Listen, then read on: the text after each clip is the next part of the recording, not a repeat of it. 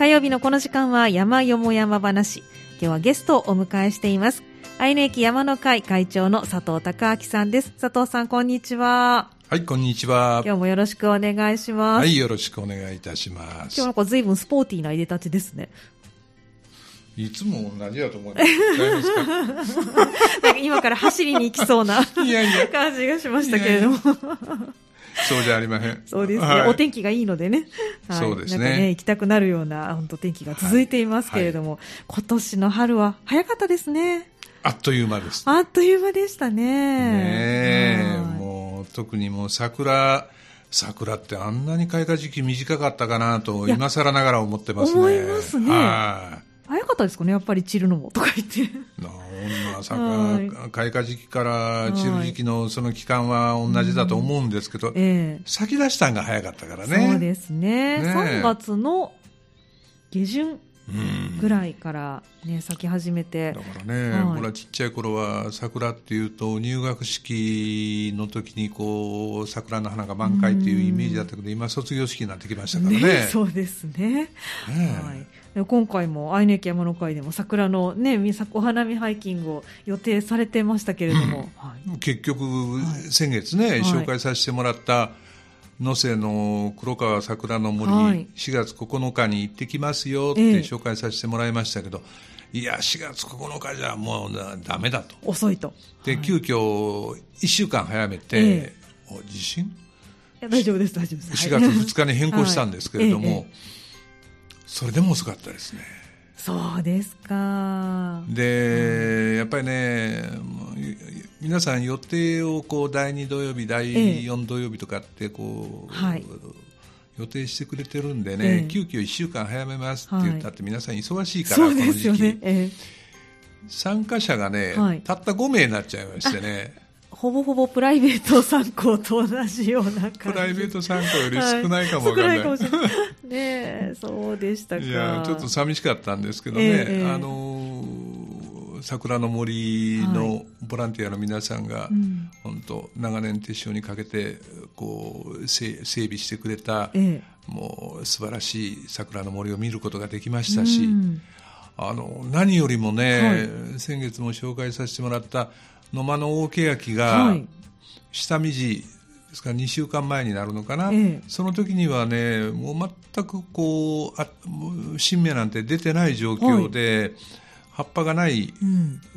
大欅だったんですけどたった2週間4月の2日時点にはもう新緑に覆われてね。ええそうですか、2もうかん週間で。感動しましたね。ああ、そうなんですね。はい。やっぱりあの大きな欅に葉が茂るとまたさらに壮大な、そうですそうです。ね感じがしますもんね。ああそんなに季節の移り変わりってやっぱり早いですね。早いですね、ええあとはい。たった5人だったんで、ええええ。あの念願のパン屋さんにも並んでパンも買うことができまあ、したそれはラッキーでしたね。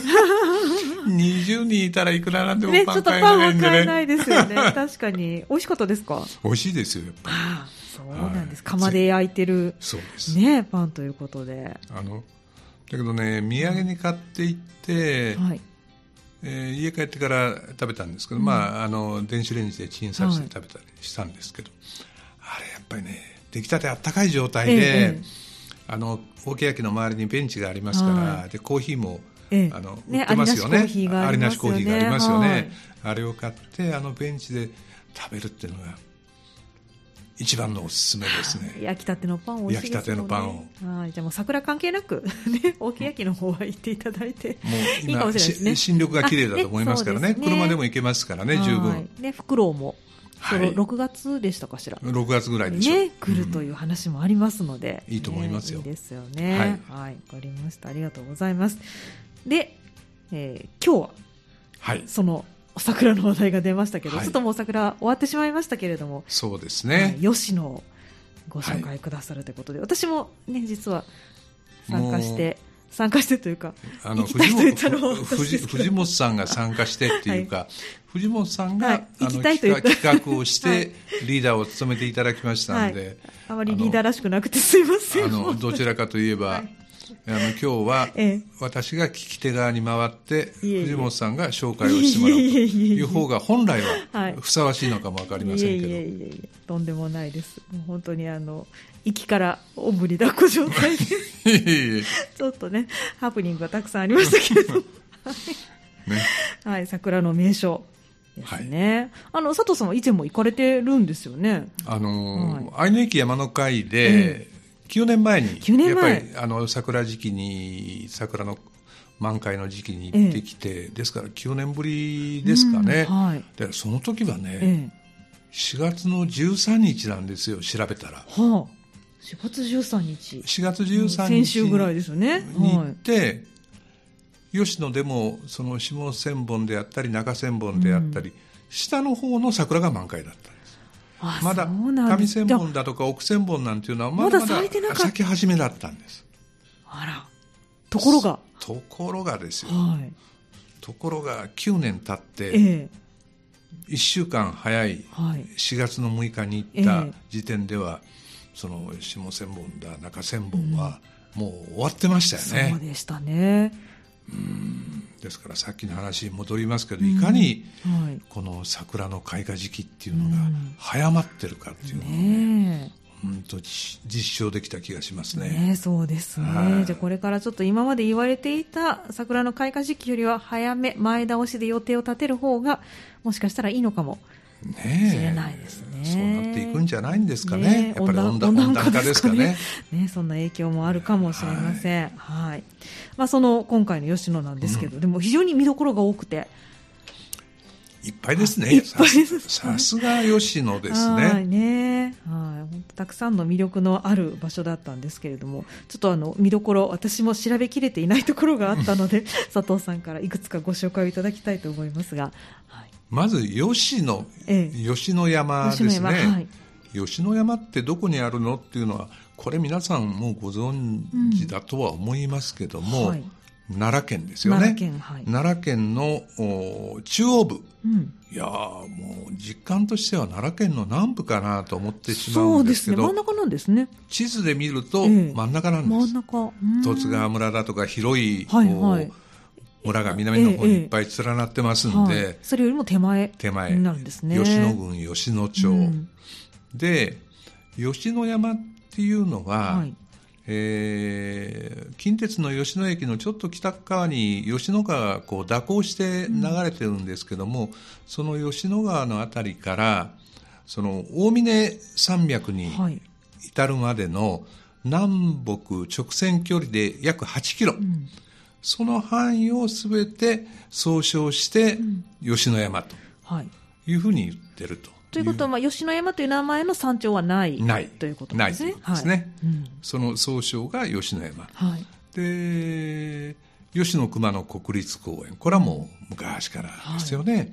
それからやっぱり最近一番トピックスなのは、ええ2004年、その、ユネスコで世界遺産ええに認定されたと。うん。まあ、紀伊山地の霊場と三景堂とはい。いうことで、この吉野から大峰熊野に至る、うん。この三景堂はい。が世界遺産に認定された、それの一番北の端になると、えっと、ここがスタート地点になるんですか？そうですね、はい。えー吉野からはい大峰の山々を。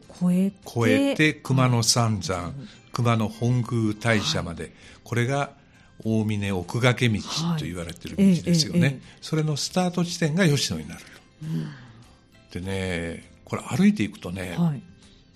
170キロあるんです合計で。合計で、まあ、直線距離だったらもう当然もっと短いですけども、歩いてこう行くとね170キロ、はい。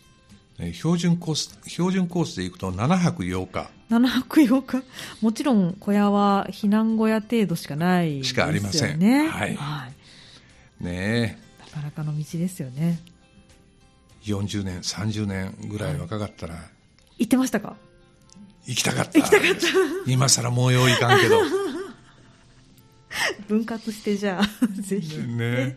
はい、行っていただけたらと思います。が、その、そはい。そういうところですね、はい。で日本のお桜名所100選にも選ばれているうんはい。という桜の名所であると。桜の名所ですね、確かに。ということですよね、はい。ええ。ですから一番はもうやっぱり吉野っていうと桜、はい。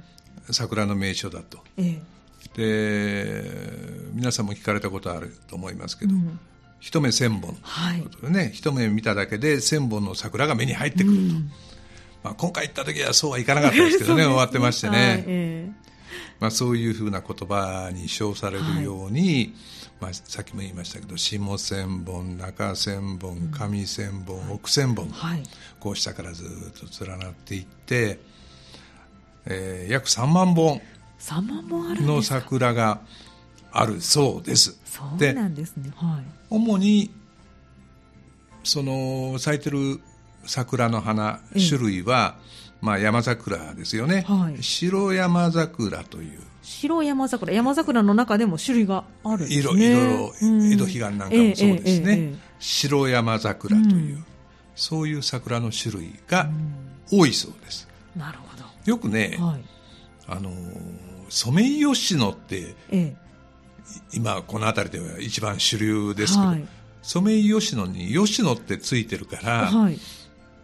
吉野にソメイヨシノがいっぱい咲いてんじゃないの？ね。思われる方が多いらしいんですけど、確かに思いそうですね。ソメイヨシノっていうのはね、はい。もう、あのー江戸後期ぐらいから、はい。さっき言った江戸彼岸と、うん。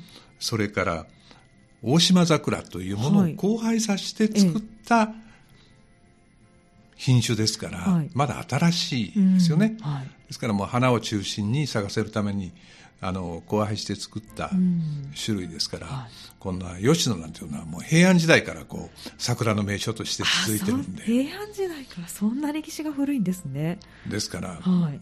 当然ソメイヨシノにはよそ吉野にもそら、はい。後から植えられたものであソメイヨシノはあると思いますけども、えええええあの山桜が中心になっていると。ということですよね。ですから花は少しソメイヨシノなんかよりえもうん。小さい、はい。それから色がもっと白い。白っぽい。ですよね。うん。そういう桜ですと。はい。その豊臣秀吉も昔花見に来ただとかね、うん。こうえー著名な歴史上の人物が皆さんうん。ここを訪れてるということはあるようですね。ああそうなんですね。でも平安時代からこんだけ桜が3万本あったってことですか？そうではない。ではなくてね、うん。なんかこういろいろ見ていくとですね、はい。こうこのコーナーでもう過去に何度名前が出てきたか、はい。藤本さんが大好きな。大好きではないですね多分。縁の渦の。縁の行者縁の行者。もう山行ったら必ずね 縁の行者出てくるんですよね。この縁の縁の渦の縁の行者いうのは、はい。生まれたのもこの辺り近くみたいですね。あなるほど。あのそうですね。三条ヶ岳の方でねね修行もしてますから。あのはい。もう修験道の開祖、ええですね。はい。大峰山開山の祖、うんはい当然この吉野にある中心の金峰山寺というお寺ありますけど、うんうん。その開祖も縁の渦のになってるわけですけども、はいえだからこの地域で、はい。その修行を始めた頃に、うん。桜を使って桜の木の材料を使って、ええ。蔵王権現像というのを彫ったそうなんですよ。あああの縁の渦のって修行するってあちこちこう、ね、山で修行してるだけだと思ってたんですけど、ぞ像を掘るんですね。そういうこともや掘ってたんですね。やったみたいですうんね。そうなんです。それも修行の一環。一環。なんですね。で、はい。それが必ず義務とされてたんじゃないですか。だからその後こう修験者はい。は皆さんですね、え縁の渦のがやったように、うん。その桜の材料を使って、はいあの蔵王権現像を彫ったらしいんです。でそうういうことがずっと伝わっていく中で、ええ。この地域のご神木に桜がなって、で次々にその修験者たちがはい。桜の木をこう寄進するようになったらしい。で平安時代からこう、ええ。あの修験者がどんどん桜をこう寄進しえて植え付けて、えはいでそれがどんどんどうなんですかね、下千本ぐらいから奥千本にはいだんだん広がって。広がっていったのか、うん。その過程はよく分かりませんけれども、はい。それが現在は今3万本になっていると。という歴史があるようでですよ。すね。自然木ではない、はい、ということということです,、ねですよね。人工的にうん。そういうふうにこう植林されていったと、はあ。でもあれだけ桜植えるってすごいですねすごいですよね。ねまあ短期間じゃ無理でしょう。えねやっぱり平安時代から 脈々とつな脈々がってるっていうとこうずーっとつながって、今現在に至ってるととい。うことなんですね。ね、あのソメイヨシノなんかだったらはい寿命が短いからこんな長持ちしないですよねあ。そうですね。はい確かに山桜だからこそっていうそうだと思いますねですよね。でもその山桜ですけど、今回行ってねちょっと残念だったのが奥千本が、うん桜がかなり伐採されてるんですよね今。あれね、はいこれも調べるとはい。桜を伐採したんじゃなくて、ええ奥千本の地域が、はいこうあまり手入れをしてないがために、はい。桜が負けちゃって、ええ杉やヒノキの林に変わってきたんですって。そうですね。桜が負けてしまって、うん杉ヒノキが増えちゃった。そうそう。杉ヒノキが増えてしまったんで、はい。奥千本の桜を再生しないといけないということで、ええ。杉だとかヒノキを伐採したんですあれ全部。だからあの地域、はい。ハゲ山になってましたよそうねですね。ほぼほぼ木がない状態で。ハゲ山になって、はい。ええ。まだ若い小さな桜がこう、はい。植林されてましたね、葉木がええええがたくさんありましたよね、はそういうことらしいですよ。あ、そうなんでだからこすね。うう桜がええ老朽化して、はい。例えばなんか虫にやられて、うん。枯れてきて、うん。それでみんな伐採したではなくて。と思ってたんですけど、ええそうじゃなくて、はい。もうあの地域が杉ヒノキにもあうが育ってきて、はい桜がもうこうポツポツになっちゃったんじゃないですか。あーまあ、やっぱりねあの、はい。そういった木を切ることもなくなってきているということも影響してるんでしょうと思いね。ますよ。ですから、はい。あの行きました西行湾とか、ええ。それから高木山の展望台のあたりとか、奥千本の中でもあの辺りはまだ桜が残ってるわけですけども、ええそれ以外の地域は、はい。もうほぼほぼ杉ヒノキの林にうん、変わ変ってしまった。そうです。そうなんですね。じゃあ今植えてますけどこれが育ってかつての奥千本のように見られるようになるのはだいぶ先まかもしれないですあね我々生きてないですね。いくら若い藤本さんといえども無理私じゃない。も生きてないですかね。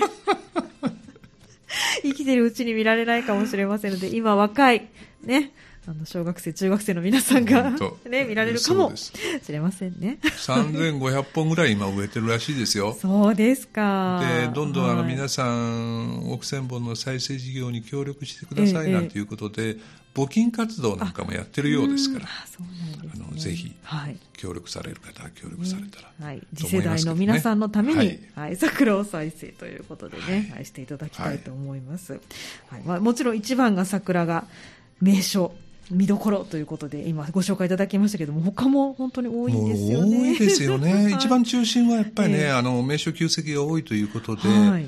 さっきも言いましたけど、ええ。その金峰山寺。金峰山寺はい。これが一番の吉野の中心、うんはい。金峰山寺蔵王堂って言って、はい。蔵王堂ってのは本堂ですね、ええで円能図のがその飛鳥時代7世紀前半に開基したと,、えええというふうに伝わってますし今現在のあの大きな蔵王堂の建物っていうのは1590年にはい。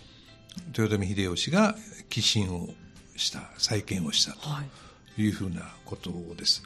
で残念だったのはね、うん。あのこの蔵王堂本堂もはい。国宝になってますけれども、はい。もう一つ仁王門が国宝になってるんですけれども、これはもうカバーに完全に囲われて、はい。あの改修中ということで見れなかったんですよはいね。そうですね。であの9年前はい。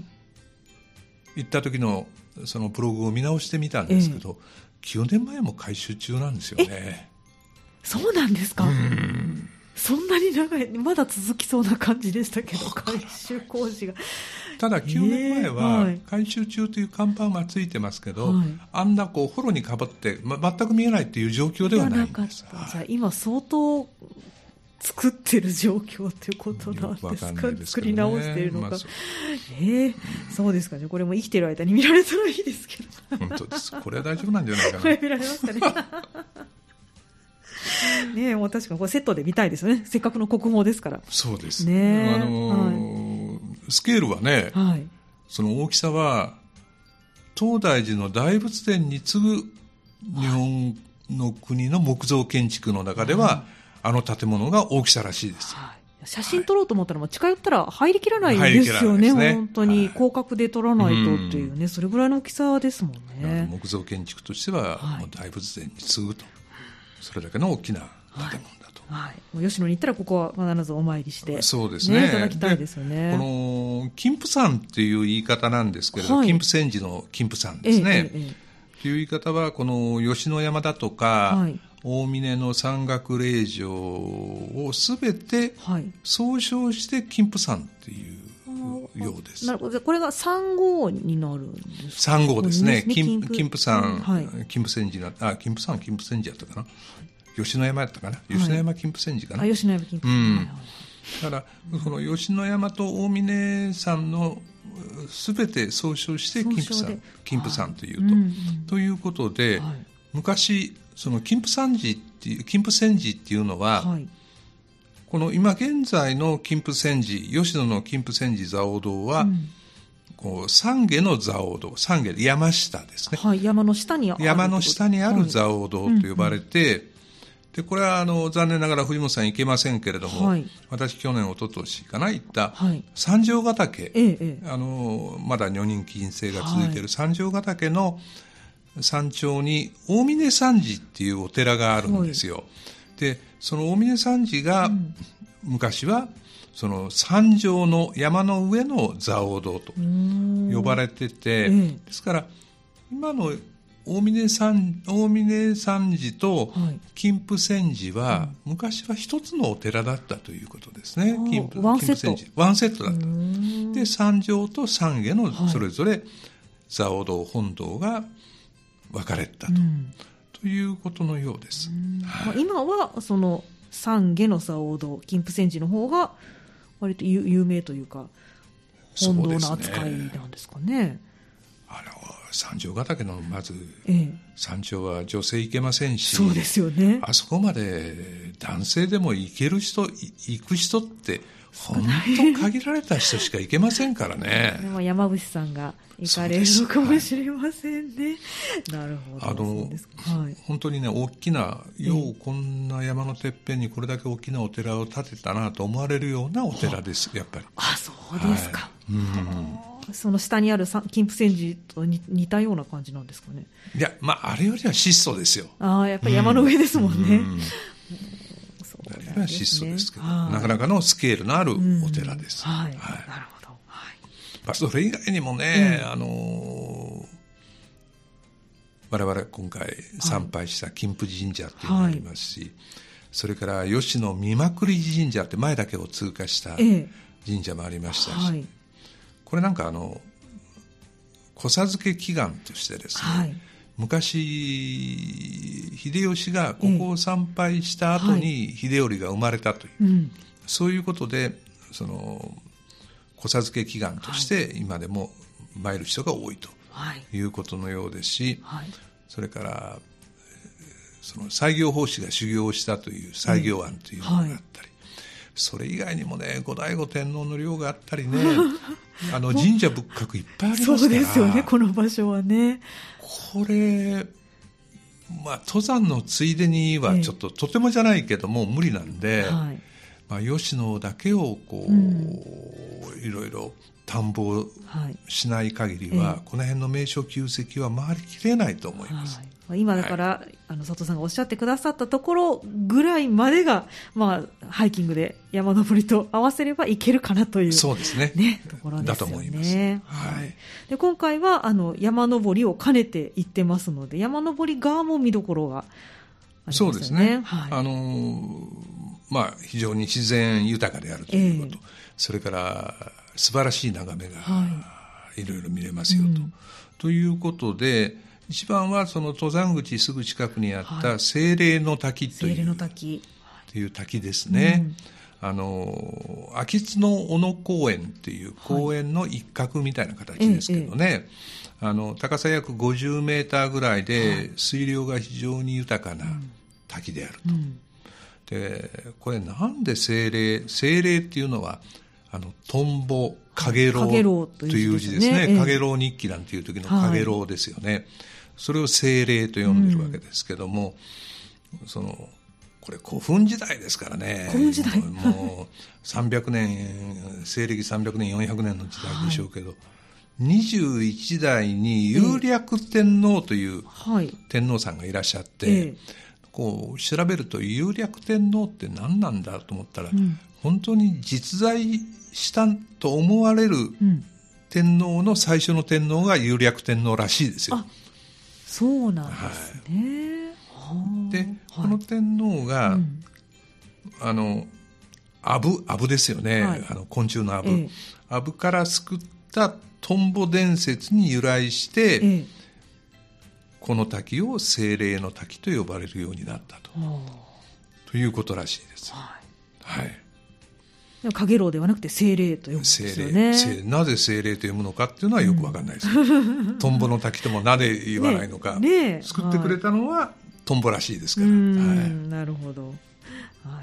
ここもでも素晴らしい場所、ね、そうですね。あのー、もう本当静かなところで水量多くて、うん、なかなか迫力があって、はい、焚き火台も上中下3箇所あって、はい、どっからでこう見渡せてね。えー非常に近くに不動堂なんかがあったり、はい、あの龍神が祀られたり、はい、いいとこですね。ね、あのちょうど虹も見れましたもんね。うん、あの天気のいい時には虹が見れて、ね、滝のところにね。別名虹光っていう言い方虹の光と書く。あ素敵。この精霊の滝の別名が虹光、はい、そういう別名もあると。虹も見れると,、という滝ですね。はい、でさっき言いましたこの秋津の小野公園っていう公園、うん、ここがまた良かったですよね。まあちょうど、そのソメイヨシノは終わってましたけど、はい、しだれ桜とか八重桜がちょうど満開でね。うんはい、そうでしたね。で、ほとんど人もいなくて静かで、はい、で、横にはあの、音無川っていう、これあの、吉野川の支流になるんですね。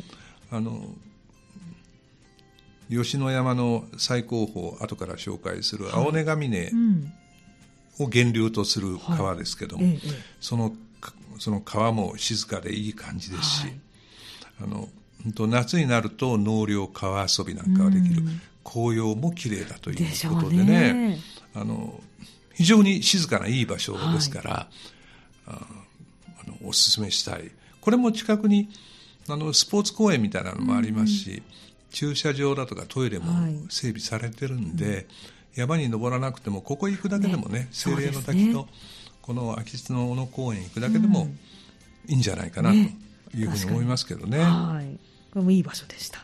い。い場所でしたね。はい。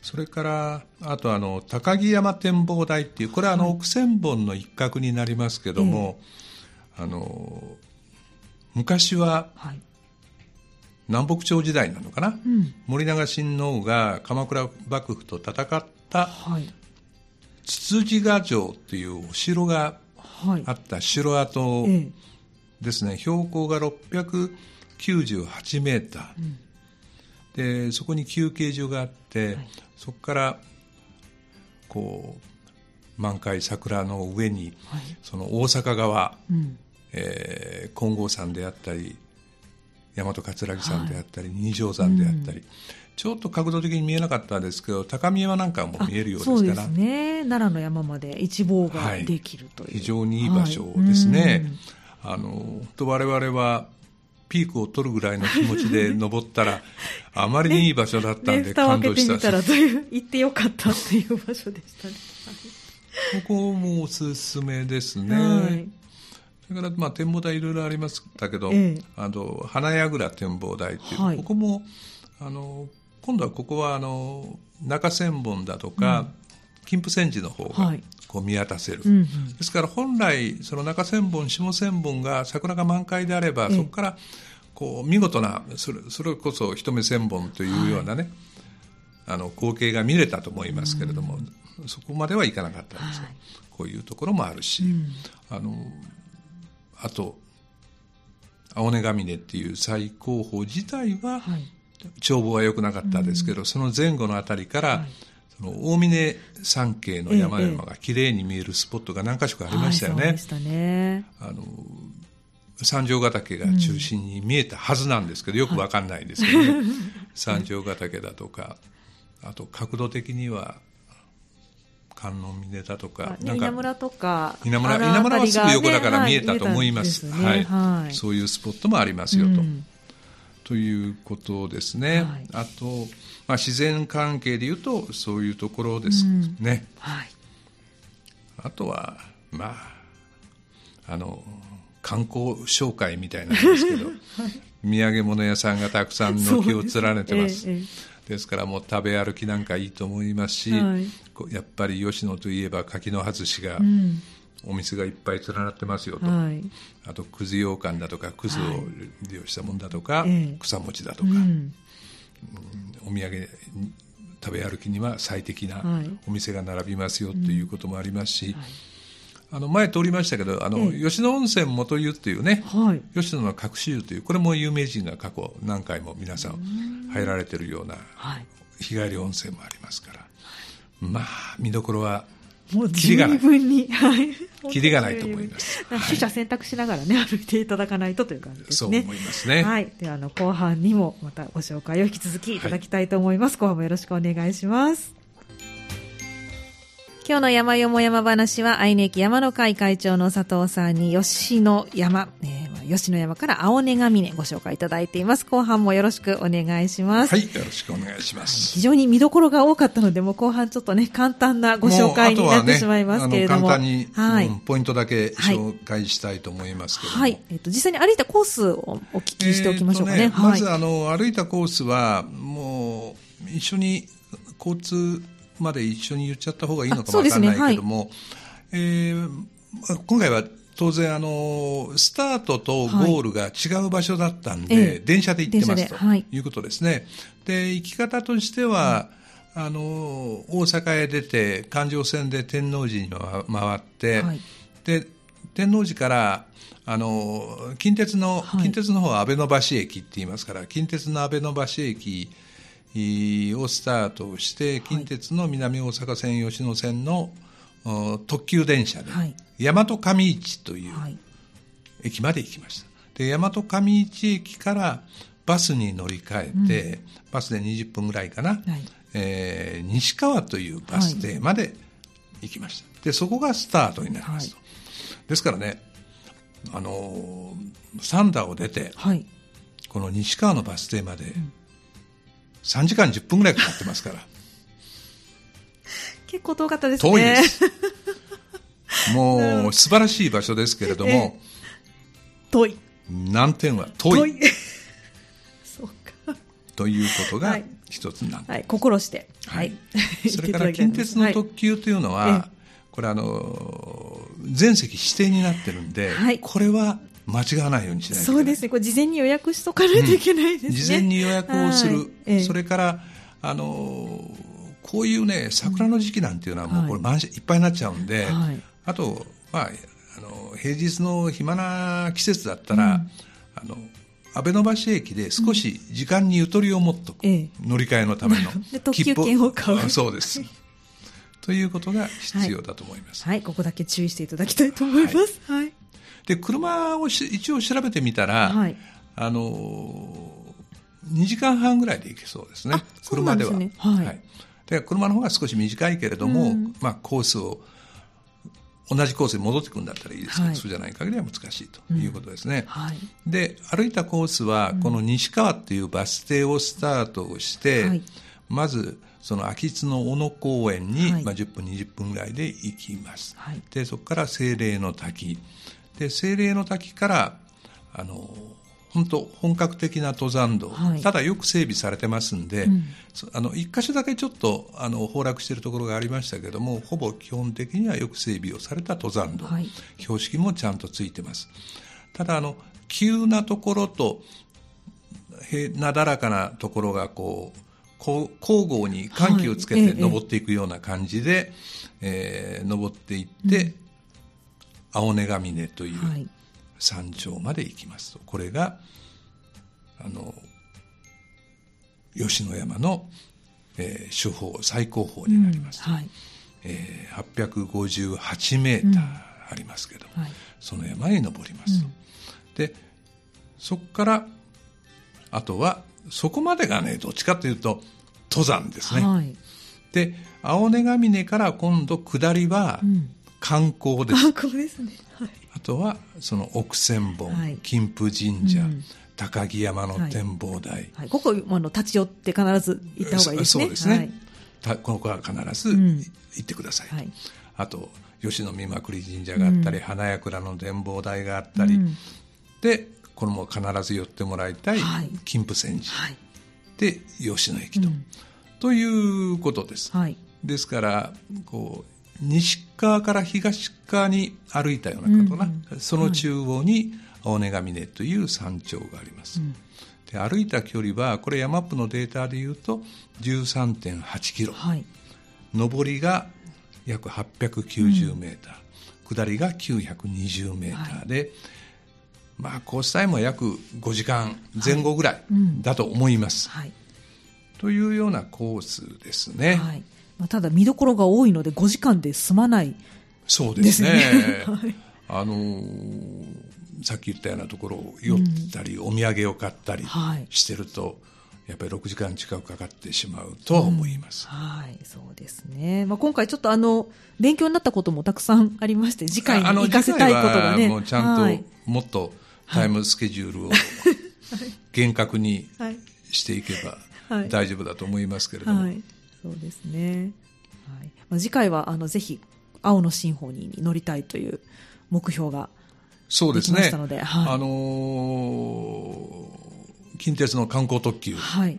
青のシンフォニーって1日2往復走ってますんで、ええええ。ーやっぱり特にあの女性陣からはこれにぜひ乗りたいと、はい。で帰りの時間は4時4分4時4分だったかな、はい。4時4分な4時4んで、分はい。あの今回我々がゴールしたのは4時15分ぐらいでしたから、あと10分ぐらい早めれば、ええええ。この青のシンフォニーに乗れますんで、はい。事前予約を必ずしておくことと、あのあと途中の休憩等のコースタイムをぴっちり管理すれば、ええ。絶対大丈夫だと思いますんで、はい。はい。もう次回はそうしたいと思いますね。は距離ありますし、3だからちょっと遠いですけれども、なんとかちゃんと青のシンフォニーに乗ることもできそうだと。できそう。いうことも分かりましたので、はい。朝出発時間同じで、ね、同じで。大丈夫だと思います。はい、はい。ということですね。まあ、これからあの桜以外でも、でも紅葉も楽しめそうですしね。そうですね、秋も。今、新緑の時期で今もいいと思いますし、あそうですね。新緑もいいですね。あの紅葉も素晴らしいと思いますんで、うん。あの1年間通してね、はい。吉野っていうのもいいんじゃないかなと、うん。ただ遠いよということで、はい。